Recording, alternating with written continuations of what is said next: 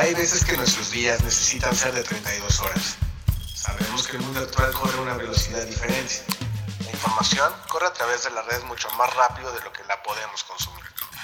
Así que hemos creado algo para divertirte, formarte y alimentar a tu Beam IQ. Bienvenidos a Beam Snacks by Shared Coordinates. Beamers y escuchas de Shared Coordinates. Bienvenidos a una nueva entrega de Beam Snacks. Tenía un tiempo sin publicar algo en esta sección. Sin embargo, encontré un tópico muy interesante para reflexionar y me gustaría conversarlo con ustedes. Para todos aquellos nuevos escuchas del podcast, me presento. Mi nombre es Luis Manuel Sánchez, un ingeniero arquitecto que le gusta la tecnología, la cultura pop y que a través de esfuerzos como este podcast y en compañía del equipo de Share Coordinates queremos ayudar a cambiar a la industria AEC un episodio a la vez. ¿Les parece buena idea si comenzamos con este episodio que he titulado El dilema del innovador?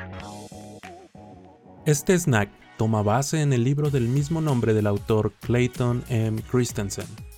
Hago un paréntesis cultural. Si tienen la oportunidad, no duden en comprar este libro. Es una gran lectura y aporta una visión muy crítica sobre un tema que impacta a nuestra industria.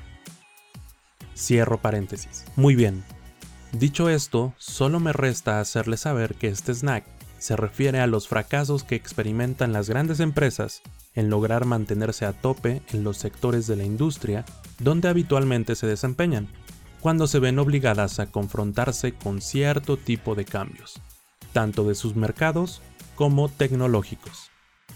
Estos fracasos, aparentemente inexplicables, suceden tanto en sectores industriales que evolucionan con mucha rapidez como en otros que tienden a hacerlo más lentamente.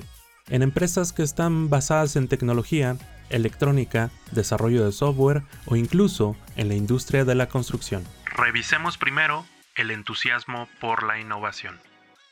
Desde las primeras investigaciones sobre los problemas de la innovación, se ha intentado explicar por qué las firmas líderes frecuentemente tropiezan cuando se encuentran confrontadas en cambios abruptos en la tecnología. Al asignar culpas por el fracaso de las buenas empresas, algunas veces se hace distinción entre innovaciones que requieren capacidades tecnológicas muy diferentes, esto es, los así llamados cambios radicales, y aquellas que se edifican sobre las capacidades tecnológicas ya establecidas. El concepto es que la magnitud del cambio tecnológico en relación a la capacidad de las empresas para afrontarlo determinará qué firmas triunfarán después de que una tecnología invada una cierta industria. ¿Cuántas tecnologías de reciente uso en la última década hemos visto en la industria de la arquitectura, ingeniería y construcción? Tecnologías que han pasado y no se quedan. Tecnologías y empresas que aún están buscando su nicho en la industria y tecnologías que a su vez se han diversificado. Creo que tenemos ejemplos de muchas de ellas.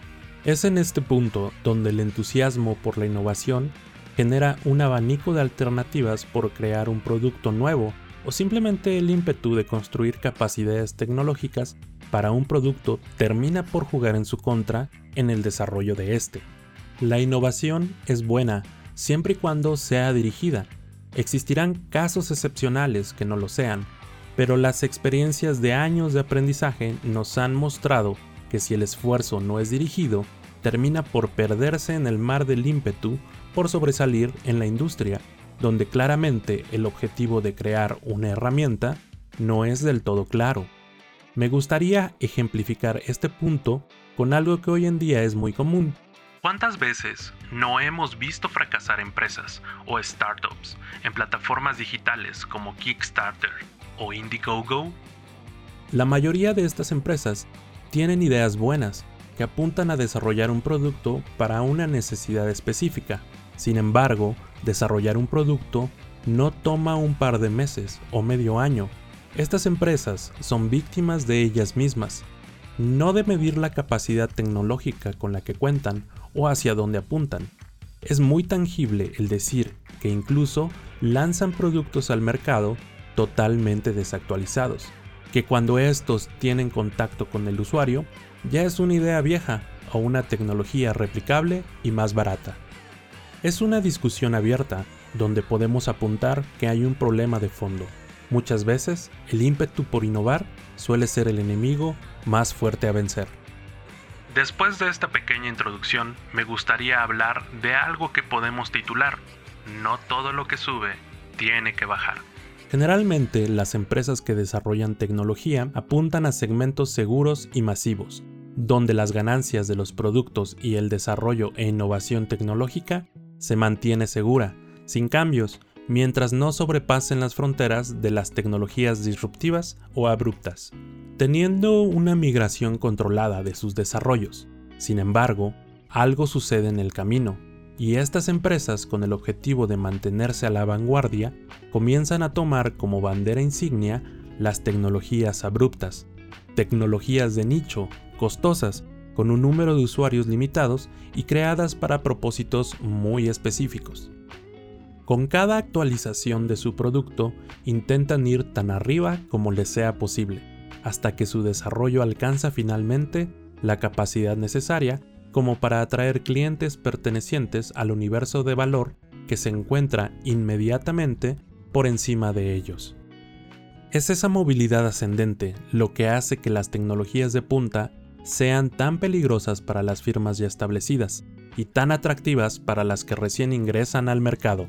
Pero es en esta misma movilidad donde muchas empresas e innovaciones se derrumban y en el peor de los casos y en la mayoría de ellos desaparecen un ciclo que solo tiene un camino y es de su vida. Aquí podríamos preguntarnos el por qué las actualizaciones de software que tenemos todos los años en la industria AEC son tan limitadas, o realmente es que están dirigidas no para los usuarios masivos, sino para aplicaciones específicas, o al mismo tiempo podemos cuestionar el uso de nuevas tecnologías, plataformas en la nube que no terminan por despegar mermando los desarrollos y novedades que los usuarios masivos claman y que solo responden a los horizontes de inversión de plazo muy corto para las empresas desarrolladoras. Para terminar, y como conclusiones, podemos mencionar que el ritmo del progreso que requieren o pueden absorber los mercados puede ser distinto del ofrecido por la tecnología.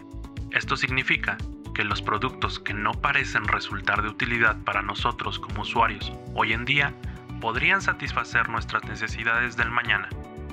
Las innovaciones y tecnologías abruptas conllevan ventajas significativas para el que hace la primera jugada, pero al mismo tiempo presentan dilemas a los innovadores sobre cómo subsistir en el mundo tecnológico, atendiendo a la base de usuarios o intentando no quedarse atrás en la carrera tecnológica. Suena interesante, ¿no es así? Espero les haya gustado esta pequeña reflexión. Solo me resta agradecer a todos nuestros escuchas que mes a mes nos permiten acompañarlos en su trayecto al trabajo, en las mañanas con un café o donde quiera que reproducen este podcast. No olviden enviar sus comentarios al correo del podcast hola arroba shared-medio coordinates.com, escribir o enviar su mensaje de voz al WhatsApp más 1 619 535-6032. Me encantaría saber su opinión. Mi nombre es Luis Manuel Sánchez y nos escuchamos en otro snack.